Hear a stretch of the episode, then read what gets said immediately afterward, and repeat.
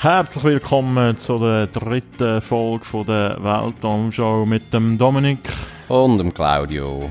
Und diese Woche hat uns der Claudio eine Geschichte mitgebracht. Ähm, ich weiss nicht, willst du äh, mir wieder ein Rätsel stellen, wie das letzte Mal? Ein Rätsel? Ich bin ja so ein äh, Hobby Ja. Hobbyknobler. Wenn du so ein Quizfreund bist. Ja, anders. Ähm, ähm, ja, was kann man da sagen? Kannst du mal den Kontinent raten? Afrika. Ja, Du bist also Afrikaphil. ja, der, das Land. Dann sage ich mal Subsahara-Afrika. Äh, ja, das stimmt. Oh, in dem Fall knapp. Subsahara. Äh, das sage ich mal Ostafrika. Jawohl. Ähm, Tansania. Genau. Hey, okay. Du hast dich einfach gespickt. ich habe überhaupt nicht gespickt. Aber ja, es gibt da ein paar Anhaltspunkte. Ja, also die Tradition von den super spannenden Quiz geht weiter. Ja. Ja, geht dann mal um Tansania, respektive wir gehen in Anfang vom 20. Jahrhundert, wo es eigentlich Tansania gar noch nicht gegeben hat. Deutsch-Ost-Westafrika, wie das geht. Deutsch-Ostafrika, genau. Wir gehen äh, in die Zeit der Kolonien, Oh. ähm, wo ja auch äh, Deutschland, respektive das Deutsche Reich, ja so mehr oder weniger mitgemischt hat. Mhm. Die sind ja dort so ein bisschen, glaub, spät irgendwie reingekommen. Auch wegen der Bismarck ist ja nicht so ein Kolonia Kolonisationsfreund gewesen. Überhaupt nicht. Aber äh, auf dem grossen Kontinent haben sie dann gleich noch ein paar Sachen können kolonisieren. Zum Beispiel eben Deutsch-Ostafrika, was es ja noch gibt, ist äh, Südwestafrika. Äh, Deutsch, Deutsch, Südwestafrika, stimmt. Also das heutige Nam Namibia, oder? Und wir schauen eigentlich die Zeit an. Es sind äh, rund zwei Jahre. Zwischen 1905 und 1907 ist in Deutsch-Ostafrika der sogenannte Maji-Maji-Aufstand oder der Maji-Maji-Krieg ähm, hat dort stattgefunden. Wie schreibt man das? Maji Maji, ähm, M-A-J-I. M-A-J-I. Maji heisst auf Swahili Wasser. Und kommen wir dann gerade noch drauf, wieso das so einen komischen Namen hat. Wieso man einen Krieg Wasser-Wasserkrieg nennt. Äh, lass mich raten, es geht um Wasser. Ja, ja. geht schon um Wasser, ja. Ähm, also es geht in dem Sinne eigentlich mehr so um einen Kult, vielleicht, ja. Okay. Ähm, vielleicht noch kurz zur Einordnung, was das eigentlich war. Also der Machi-Machi-Krieg, der wird äh, als einer der grössten Kolonialkriege in der Geschichte vom afrikanischen Kontinent angeschaut. Also ist äh, einigermaßen bedeutungsvoll auch. Gerade auch äh, für, für Tansania, auch heute noch. Also es hat natürlich in Afrika ja auch andere äh, Aufstände gegeben. Äh, Machi Machi zeichnet sich zum einen durch, durch Größe und eigentlich äh, durch die ganzen Verluste, also vor allem der auf afrikanischer Seite aus. Und auch speziell am Machi Machi Aufstand ist, dass er auf ein sehr grosses Gebiet sich ausdehnt hat. Also man redet da etwa von der Größe von, vom heutigen Deutschland. Und 20 verschiedene ethnische Gruppierungen, die auch verschiedene Sprachen geredet haben, haben dort eigentlich gemeinsam gegen, gegen die deutschen Kolonialherren sich erhoben. Was äh, sonst eigentlich auch nicht so typisch war. Meistens sind das so koloniale Aufstände recht lokal und äh, so eher auf, auf einen äh, Stamm oder äh, was auch immer äh, beschränkt gewesen. Genau. Vielleicht noch kurz zur Einordnung. Bei dem Aufstand reden wir eigentlich so vom Südosten vom heutigen Tansania. Das ist Gut, der grosse Tansania muss man halt, die, die, die, Tansania nicht, auf der Weltkarte finden, müssen wir halt schnell nachschauen. Ähm, so ein bisschen von der östlichen Meeresküste bis so, ja, ich würde etwa bis zum Malawi-See, das ist so an der, eher am südwestlichen Zipfel dann ein See, wo an, Malawi grenzt. an Tansania Malawi und, äh, genau, grenzt. Okay. Jawohl. Hast du Ähm. da auch den anderen See, Uganda und so, wie heißt der? Victoria-See? Äh, Victoria-See ist eher im Norden. Ja. Ähm, grenzt auch an Tansania und äh, oh, an was alles? Ja, Uganda Kongo. und Ruanda, echt? ja, bin mir nicht ganz sicher. Ja. Was speziell ist, ist, äh, ja, man kann sich so vorstellen, eben vielfach werden ja die Länder irgendwie so angeschaut, das sind einfach halt irgendwie alles halt so Stämme. Mhm. Ähm, aber die haben, aber ich meine, die haben irgendwie also ähnliche Kulturen vielleicht gehabt, aber die sind doch äh, genug unterschiedlich gewesen. Die haben sich eigentlich sprachlich, also die haben überhaupt nicht die gleiche Sprache geredet. Sicher Verwandte, aber äh, das kann man sich, gut, man kann sich eigentlich wie hier in Europa halt vorstellen. Wir haben ja. auch alle irgendwie so indogermanische, also mal indogermanische Sprachen, aber mhm. heisst noch lange nicht, dass wir äh, alle fließend Italienisch und Französisch und Spanisch reden. Also ich schon, aber ich weiß nicht, wie es bei uns ist. ich weiß nicht, wie das bei dem unbildeten Pack ist. Ähm, noch kurz irgendwie zur Einordnung. Ähm, also die Region, wo man darüber redet, ähm, die ist eigentlich vor allem der, eben ein, also besiedelt worden von so bantusprachigen Völkern. Das sind, äh, das, das macht so ein bisschen die Mehrheit auch vom heutigen Tansania aus. Bantu ist eben, das ist so eine Sprachfamilie. Und du hast vorhin von Suaheli geredet, oder? Mhm. Also ist, ist das eine Unterkategorie von Bantu, oder was? Nein, oder Oberkategorie? ist eigentlich so eine Art des, äh, ein Mischprodukt aus eben diesen Bantu-Sprachen, äh, hat viele arabische Einflüsse, äh, das haben wir ja da auch bei der Oman-Folge noch gehabt, mhm. das, wo, also wo dann ähm, ja auch Sansibar kontrolliert haben, diese, die Sultanen, ähm, und dort viel Handel getrieben hat. Und also dass Swahili eigentlich jetzt äh, auch so die Amtssprache ist in Tansania. Äh, das sind eigentlich vor allem die Deutschen in Tansania gewesen, wo das, äh, die haben Swahili dann während der Kolonialzeit äh, gefördert und das eigentlich einfach so als Amtssprache irgendwie so als künstliche ähm, implementiert. Also das ist, das ist eine künstliche Sprache, so wie irgendwie so das äh, Romansch Grischuten oder so? Ja, also künstlich, das hat sich schon mal so rauskristallisiert. Ähm, also es ist nicht einfach so, dass jetzt irgendwie die Deutschen das erfunden hätten oder so. Das hat es mhm. gegeben, aber die Deutschen haben die eigentlich wie so Grammatik irgendwie ähm, definiert. Also aufgrund von dem, wo einfach geredet worden ist. Mhm. Und das dann wirklich gefördert. Und also es ist auch jetzt eigentlich immer noch so, dass äh, so die Leute in Tansania, die haben ihre Stammessprache und Swahili ist eigentlich immer ihre erste Fremdsprache auf eine Art. Okay. Also eigentlich so ein bisschen wie Hochdeutsch vielleicht für uns. Ja, vielleicht, gut, vielleicht ist Hochdeutsch für uns schon fast ein bisschen zu neu. Okay. Oder vielleicht ja, wie Deutsch für äh, Rätoromane. Okay. Ja, ja. irgend so. Genau.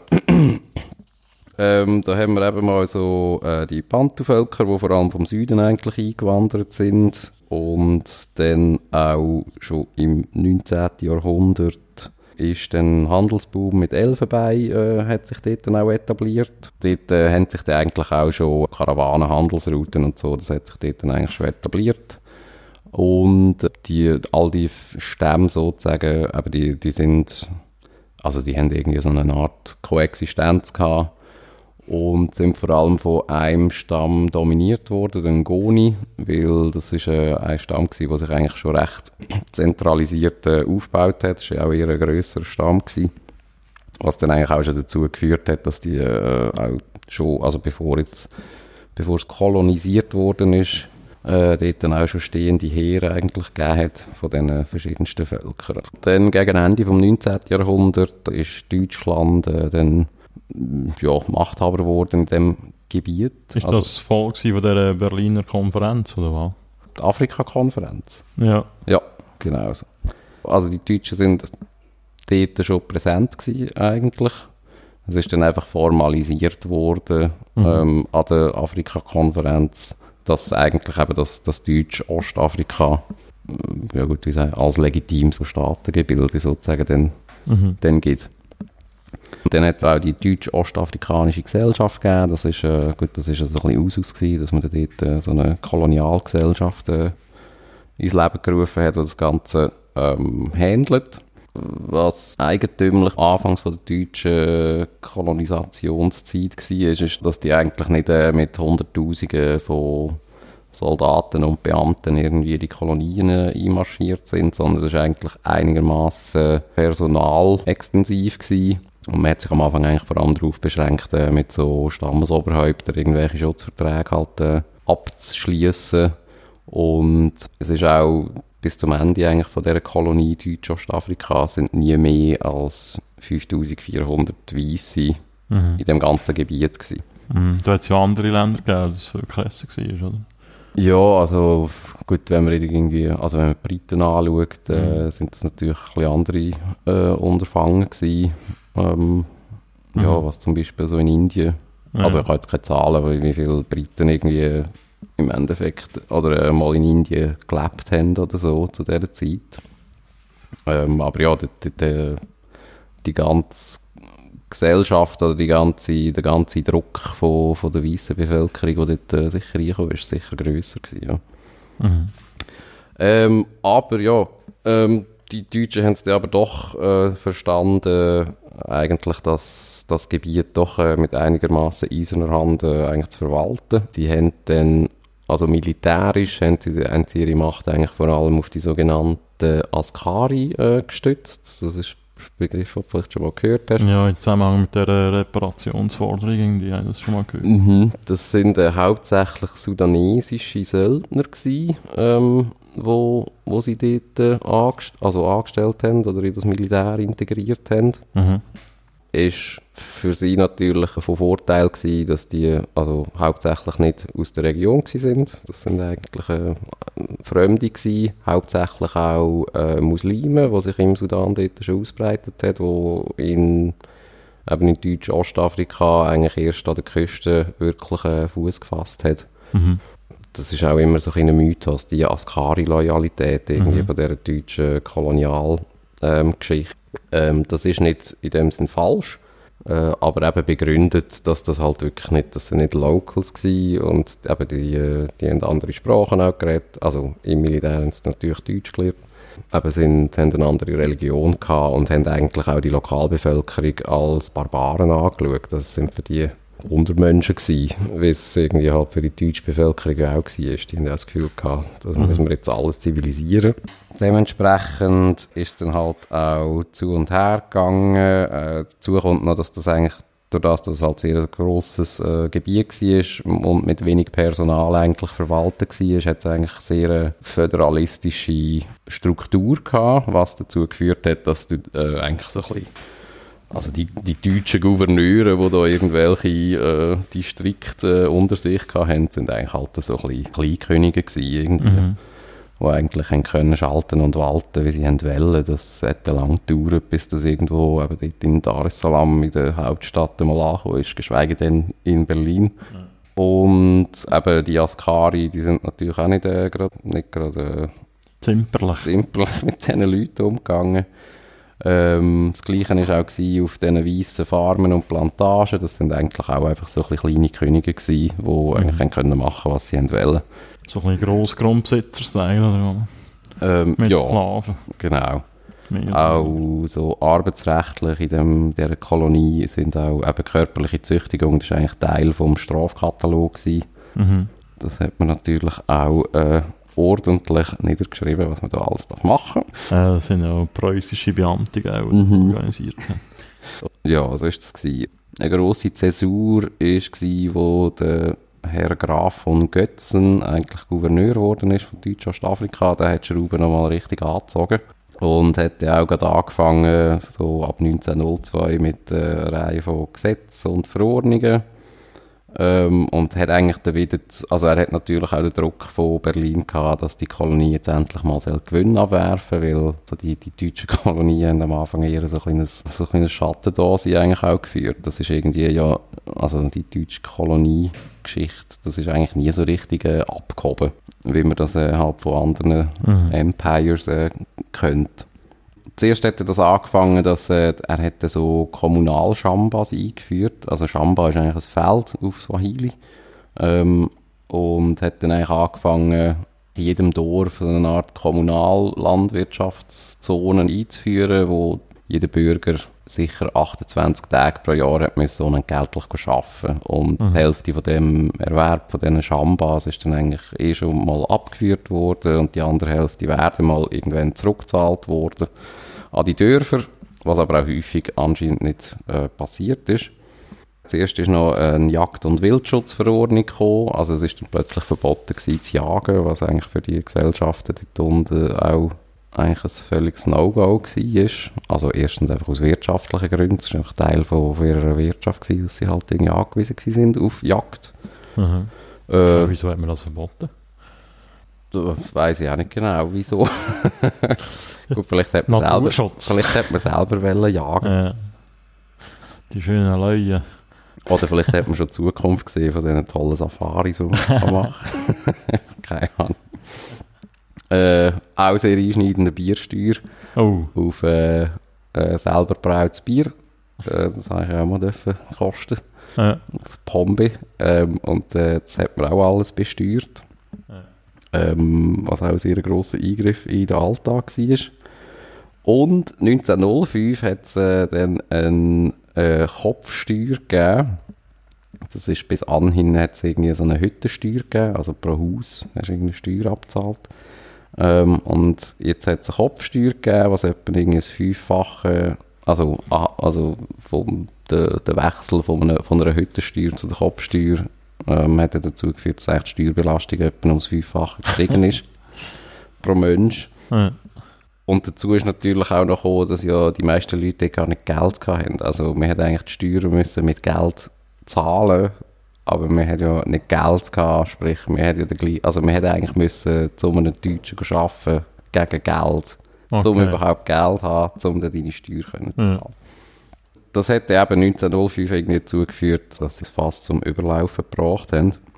Und das ist eigentlich so ein bisschen wie mal äh, das Grundgerüst von, vom Anfang von dem Machi-Machi-Krieg. Machi-Machi ist, ähm, eben, ist eigentlich darauf zurückzuführen, auf so einen so eine Medizinmann. Der hat äh, Kinji Kitile geheissen. Mhm. Und äh, ist eigentlich schon bekannt gewesen, eben als sehr erfolgreicher Heiler und Medizinmann. Und sind dort irgendwie, der hat irgendwo in den Bergen oben gewohnt. Wo dort die Leute sind irgendwie halt ein bisschen, weiss auch nicht was, Kuren. ein bisschen Zeug verbrennen und sich irgendwie Albino ein bisschen heilen oder irgendwie mit den Toten reden. Und äh, der hat dann auch 1905 irgendwie mal im März davon geredet, dass er äh, ein riesen Erweckungserlebnis hatte. Wo er, äh, in eine, in eine, Te- also er hat in- eine Nacht lang in einem Teich verbracht und ist am Morgen, ist dann am Morgen unversehrt und trocken wieder aus dem Teich rausgekommen. Ah, trocken, ja. Natürlich trocken. und äh, hat dann eine Botschaft aus einer anderen Welt dabei gehabt. Die Botschaft ist mehr oder weniger gewesen, dass äh, die bestehenden Zustände sich völlig werden umdrehen, dass man die Kolonialherren werden zurückschlagen und weil das ja nicht länger ist es auch noch so gewesen, dass äh, nach der Vertreibung von der Kolonialmacht äh, werden sich auch alle gefährlichen Tiere in liebe Tiere umwandeln und Raubkatzen werden sich in Schafe umwandeln und so weiter.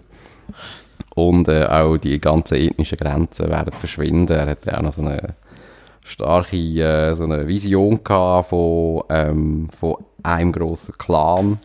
Er hat davon geredet, eben, dass eigentlich alle Clans werden sich dann im sansibarischen Sultan Said äh, irgendwann anschließen und das wäre nur noch ein Clan.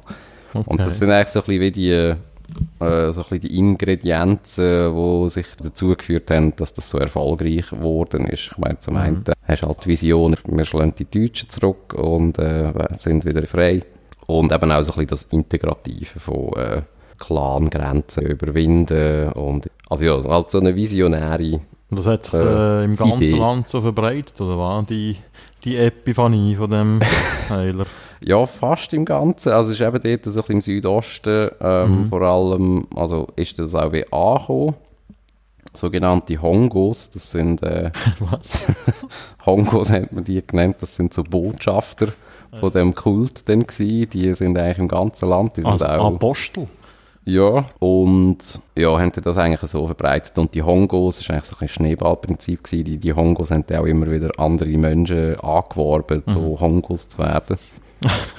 und äh, wir hätten auch eigentlich wie so die ganze Botschaft, also das ist anscheinend auch noch recht clever gemacht worden, wir hätten das halt auch immer sehr so lokal ein bisschen angepasst. Also es ist nicht immer so völlig die dogmatische gleiche Botschaft gewesen, sondern man hat es so ein bisschen Er hat gewusst, was die Crowd will hören ja, ja, das ist echt sehr. So äh, sie mitreißen. sehr bevölkerungsnah.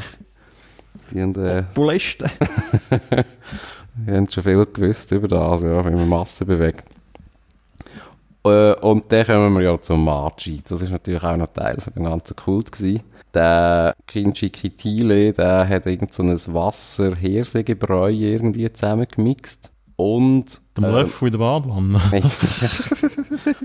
Und äh, entweder wenn du das getrunken hast oder wenn er dir das irgendwie so über den, über den Kopf irgendwie erklärt hat, dann bist du völlig äh, indestructible gewesen. Also ähm, Gewehr, Kugeln haben dir nichts mehr Oh können machen und und und. Also du bist einfach, äh, du bist, äh, Unbezwingbar. ja, du hast einfach können halt auf die Deutschen los und nichts mhm. können irgendetwas antun. Kommen wir dann noch dazu. Das, heißt, äh, das hat recht üble Konsequenzen. Ja, das kann ich mir gut vorstellen, ja. Äh, dazu ist noch gekommen, dass es so moralische Normen gegeben hat, wie sexuelle Enthaltsamkeit, Verbot von Hexerei und Tabus von irgendwelchen äh, Esswaren. Er und hat Hexerei verboten, wo er trocken aus dem Wasser rausgestiegen ist. Ja. so. Aber einfach alles andere. Alles andere, ja. Du Genau. sollst keinen Gott neben mir, oder wie heißt das? Ja. Ähm, und dann äh, ist es 1905 im Juli ähm, ist dann natürlich auch, die- also die deutsche Besatzmacht, äh, die sind dann irgendwann schon auch dahinter gekommen, dass da irgendetwas im Busch ist. Im wahrsten Sinne vom Wort. Im, im wahrsten Sinne vom Wort. Und dann am 16. Juli 05 haben sie äh, in Mohoro, das ist irgend so ein Ort ähm, ein paar so Heiler äh, festgenommen. Unter anderem eben der Kinchi Kitile, Ja. Weil sie eben befürchtet haben, dass die da irgendwie äh, ähm, Aufruhr schüren und weiss doch auch nicht was. Und da sind eigentlich all seine, Ver, äh, seine Mitverschwörer sozusagen sind dann panisch nicht geworden. Das Ziel ist natürlich gewesen, so, wir, wir, äh, wir machen einen Aufstand und ist anscheinend für ein bisschen später geplant gewesen. Aber äh, jetzt, äh, das ist so für sie irgendwie ein Zeichen gewesen. Mhm. Jetzt muss es losgehen. Da sich ja das, das äh, bestätigt hat, sind eigentlich auch all die Heiler, die da die Deutschen festgenommen worden sind, äh, festgenommen haben, die sind gerade exekutiert worden. Ähm, also der Kinchi Kitele, der hat seine ganze Vision eigentlich gar nie erlebt. Okay. Der ist eigentlich am Anfang von dem ganzen Krieg äh, eigentlich schon tot gewesen. Dann äh, ist das losgegangen und äh, die Machi-Machi-Kämpfer sind sehr erfolgreich gewesen. Die haben dort äh, eigentlich eins vor und eine Missionsstation, christliche und und und, äh, eigentlich überrennt und eingenommen. Und eben auch die Force, die sind eigentlich recht dünn be besiedelt gewesen. Mhm. Ähm, also ich habe da irgendwie von einem gelesen, was irgendwie anscheinend vier Europäer gehabt hat und irgendwie etwa so 20 Askaris Ja. und äh, vielleicht noch so, ich weiß auch nicht was, noch irgendwie so 30 so Hilfskrieger oder so, Ja. wo die sind halt einfach so ein bisschen das Ganze am Verwalten gewesen. Mhm. Sind vielleicht eher so bessere Polizeistationen Mhm. gewesen oder so. Und die haben die eigentlich recht Land gut gemacht. Und also bis das überhaupt eben mal in Dar es Salaam angekommen ist, bis wir äh, das auch mal auf Deutschland können kabeln und einmal so mehr oder weniger äh, Verstärkungen können holen. Ähm, nach ein paar Monaten hat sich das eigentlich schon, schon wieder äh, schnell gedreht. Wir, also nach ein paar, nach zwei Monaten eigentlich. Wir ist dort äh, Ende August äh, ist dann die Schlacht von Mahenge gekommen, was eigentlich als eine von der entscheidendsten, oder der muss sicher die verlustreichste Schlacht war, ist äh, Mhm. den Machi-Machi-Aufstand. Weil, äh, also erstens sind es natürlich sicher in einem Rausch gewesen, wo äh, einfach, wir überrennen einfach das Land. Und äh, haben eigentlich auch immer noch an, die, an das Machi-Machi geglaubt, also an den Zauber. Mhm. Und in Mahenge ist es dann so gewesen, dass äh, die äh, auf, in dem Vor sind dann die auch äh, mal vorbereitet gewesen und haben eigentlich damit gerechnet, dass da ein, äh, ein Angriff kommt von diesen Machi-Machi-Kämpfern. Und der Kommandeur hat dann zwei Maschinengewehre äh, auf Hochsitz installieren und sich, also die haben sich dann auch vorbereitet, die haben dann so Stacheldrahtverhauen auch gemacht um das, um das Forum und so äh, Distanzmarkierungen, das ist anscheinend wichtig für da die Gewehre. Mhm. Das- Und das hat einfach in einem absoluten Massaker geendet. Ähm, also dort sind etwa 10'000 Kämpfer, Wow. die, also sind nicht gestorben, 10'000 Kämpfer haben das angegriffen. etwa. Und es sind mindestens 600 äh, bis etwa 1000 von diesen Kämpfern sind gestorben. Mhm. Ähm, Also ja, weil das einfach, also es war einfach ein freies Schussfeld gewesen, anscheinend. Oh, irgendwie das. Fahren ist einfach irgendwie auf einer Erhöhung gewesen. und ja, die Kämpfer sind halt mit dem Wissen von der Unverwundbarkeit irgendwie auf das Fahr losgesäckelt. Mhm. Und da gibt es auch Quellen äh, von denen, ähm, also eben, es hat nur vier Deutsche in dem Vorau gehabt, in Mahenge. Der Rest sind äh, eben Askari und afrikanische Krieger, die eigentlich auf der deutschen Seite gekämpft haben. Aha. Ja, und eben auch die, die, die Briefe oder die Quellen, die, also das ist eigentlich auch für, für, äh, für die Deutschen dort, das war völlig Entsetzen gewesen, was das eigentlich, äh, also ja, was dort eigentlich abgegangen ist. Das, ist- ja, Aha. das ist wirklich einfach nur ein, ein, ein Abschlachten gewesen. Ja. Und das hätte eigentlich äh, so einen grossen Cut gegeben, irgendwie die ganze, in, de, in dem Krieg, wo, ja- also, wo natürlich noch zwei Jahre weiter ge- gelaufen ist, aber also der Machi-Machi-Zauber, der hat äh, dort sicher mal ein Glaubwürdigkeitsproblem bekommen. ähm, weniger stark ist das dann eben noch anscheinend gewesen, so ein bisschen in den peripheren Gebieten, wo, wo man das einfach noch nicht äh, gewusst hat, dass das alles überhaupt nichts nützt. Dort ist man anscheinend noch mutiger gewesen. Aber sonst ist man eigentlich generell dort irgendwie so zu einer Guerillataktik zurück. Mhm. Oder, oder, oder hat, hat man gewechselt aus Ist, äh, ist Afrika? irgendwann mal Verstärkung aus Berlin geschickt worden eigentlich? Ja, ähm, Berlin hat dann einfach zwei Kriegsschiffe, die irgendwo im chinesischen Meer sind, Mhm. einfach einmal an die Küste ähm, verschoben. Und dort hat es irgendwie einfach so ein paar hundert Marinesoldaten gehabt. Ich weiß zwar nicht, wie viel denn die dort äh, wirklich auf dem Land äh, angestellt haben. Ja. Ja. Aber äh, also sie haben, das ist einfach mal so irgendwie der erste Ding, gewesen. die haben das Ganze schon aufgestockt auch. Also und vor allem halt logistisch hat man das dann sozusagen auf eine Kriegslogistik gewechselt. Auf jeden Fall, ähm, also wir müssen jetzt da nicht in alle Details und irgendwie Frontverschiebungen und weiss auch nicht was gehen. Im Endeffekt geht es darum, äh, dass das äh, zwar eben, also dass es zu einer Guerillataktik wird wechseln und äh, dass da eigentlich nicht mehr allzu viel zu machen war. Im Gegenteil, ähm, die deutsche Macht hat dann angefangen zurückzuschlagen und das in ganz üblem Maß. Sie haben ja eigentlich auch die Taktik von der verbrannten Erde angewandt. Also das Perfide ist eigentlich auch noch gewesen, eben, ich meine, die ganze Drecksarbeit haben eigentlich vor allem die Askaris und die, und die Hilfssoldaten gemacht. Also Deutsche sind, es sind eigentlich nicht viele Deutsche in die Kampfhandlungen involviert gewesen. Mhm. Respektive es sind auch nicht viele Deutsche gestorben in dem ganzen Krieg. Und man hätte eigentlich so zu, zu einer Art Rachefeldzug eigentlich äh, gewechselt. Und man hat halt einfach wollen, die ganze wirtschaftliche Grundlage von der aufständischen Bevölkerung eigentlich zerstören, ähm, äh, was sehr gut gelungen ist. Man Und hat- hat man da eigentlich so Felder verbrannt und so? Oder? also man hat äh, also eigentlich alle Dörfer, die man eingenommen hat, hat man verbrannt. Okay. Ähm, die Askari, die sind nebst dem eigentlich auch sehr gut bezahlt worden sind, haben die eigentlich auch freie Hand gehabt, Kinder und Frauen äh, zu stellen. Das ist irgend so eine, Tellen, also so eine Art als Kriegs... Äh, Beute, so. ja. Und also haben dann die Frauen und Kinder auch irgendwie wie so in ihre Familie integriert. Das ist eigentlich krass. ein komisches äh, Konstrukt, also wie das geht. Und ja, Felder verbrannt, eigentlich, äh, also alle Vorräte eigentlich auch zerstört. Alles, was man eigentlich nicht können mitnehmen ist eigentlich verbrannt oder zerstört worden. Und das ist dann eben eigentlich die Taktik von der verbrannten Erde, ähm, hat man dann ein gutes Jahr eigentlich äh, auch verfolgt. Bis äh, 1907, ähm, wo dann eigentlich der ganze Aufstand niedergeschlagen worden ist, oder der Krieg sozusagen beendet worden ist. Aha. Und man geht heutzutage davon aus, das sind natürlich Schätzungen, also man schätzt zwischen 75 und 300'000 Tote Ah, krass. Afrikaner, was also das meiste äh, eigentlich eben, also Hungertote sind, Ja. aufgrund von dieser, äh, von dieser Kriegsführung von der verbrannten Erde. Mhm. Ähm, also eben die meisten sind an dem gestorben, nicht irgendwie an Kampfhandlungen. Ähm, auf der anderen Seite hat man 15 tote Europäer, 15.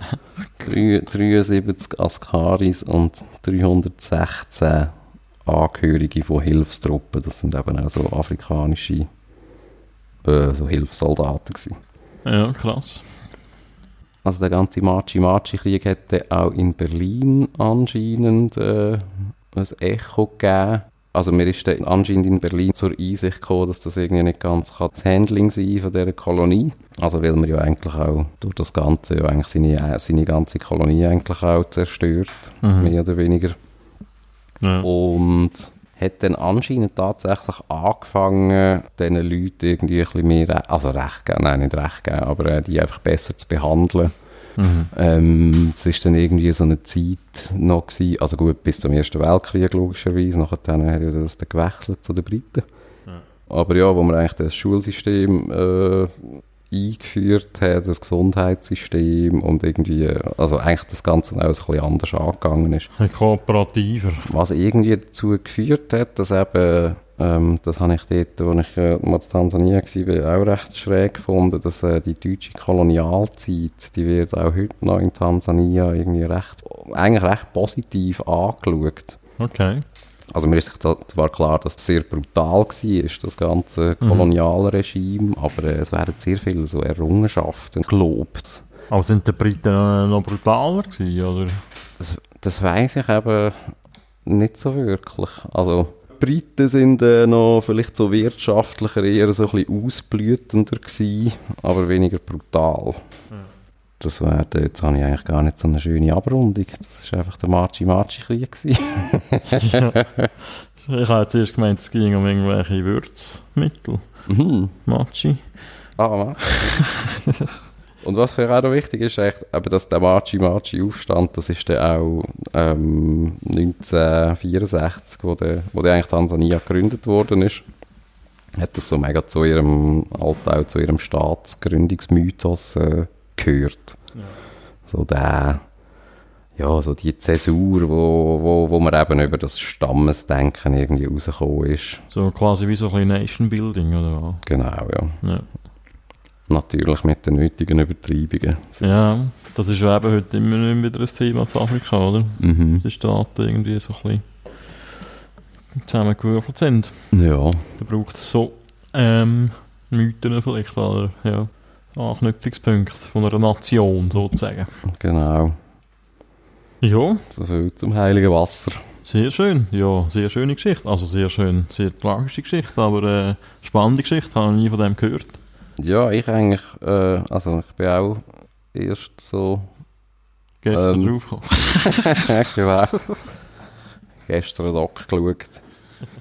Äh, nein, aber einfach so, als ich mal so Tansania angeschaut habe, einfach mal so das Land, äh, hat das irgendwie auch nicht gecheckt. Mhm. Ähm, das so, also vor allem einfach das Ausmaß von dieser ganzen Katastrophe ist mir überhaupt nicht bewusst gewesen. Mhm. Mhm. Ja, gut. Ja, Dann wär's das glaube ich für heute. machen wir da Deko drauf. genau. ja, gut. Dann das nächste Mal nehme ich wieder eine Geschichte mit über. Ja. Danke vielmals für dich. Und bis zum nächsten Mal. Ja. Tschüss zusammen.